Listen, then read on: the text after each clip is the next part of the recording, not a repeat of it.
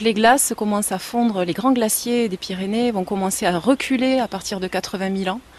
Et ils vont laisser la place euh, aux rivières petit à petit. Donc euh, l'Ariège et se, se, rencontrent à fois. L'Ariège euh, a pénétré avec la glace hein, tout le chaînon calcaire du Plantorel a laissé la trace avec une superbe cluse, un superbe V dans ce chaînon calcaire du Plantorel. Rejoignez l'Ariège juste avant ben, l'Arger, ce, petit affluent. Et dans cette petite plaine, eh bien, on a un énorme rocher aussi qui est le souvenir du passage de ces glaciers euh, et qui a été vraiment euh, une aubaine, une opportunité pour les comtes de foi ensuite euh, pour s'installer là-haut, au perché, observant et étant vu de loin. Ce sera formidable pour eux ce rocher avec ce château dessus, c'est la façon de montrer qu'on est là, qu'on est présent, et surtout c'est aussi une façon de, de bloquer l'accès alors les contes de foi, c'est une façon de montrer qu'on est présent. Euh, L'objectif de ces châteaux, avant tout, c'est de dire qui est le chef sur le coin. Hein. C'est je suis là, je suis vu de l'OM. Effectivement, quand on, on vient euh, du sud du département, c'est-à-dire de l'Ariège, on voit le château.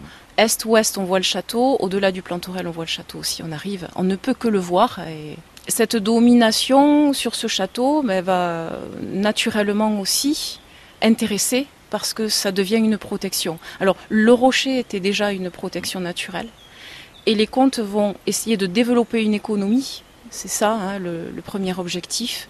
Et au XIIe siècle, euh, le comte de Foix et l'abbé euh, de Foix, de Saint-Volusien, vont faire ce qu'on appelle un paréage, une alliance. Ils se partagent les bénéfices qui vont être ceux de la ville.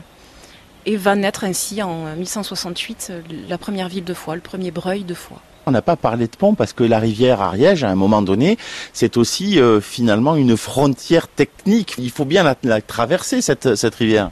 Alors les abbés, semble-t-il, hein, quand ils fondent l'abbaye, euh, quand ils construisent la nouvelle église euh, à la confluence, on est au XIIe siècle, et semble-t-il, on traversait l'Ariège par un gué.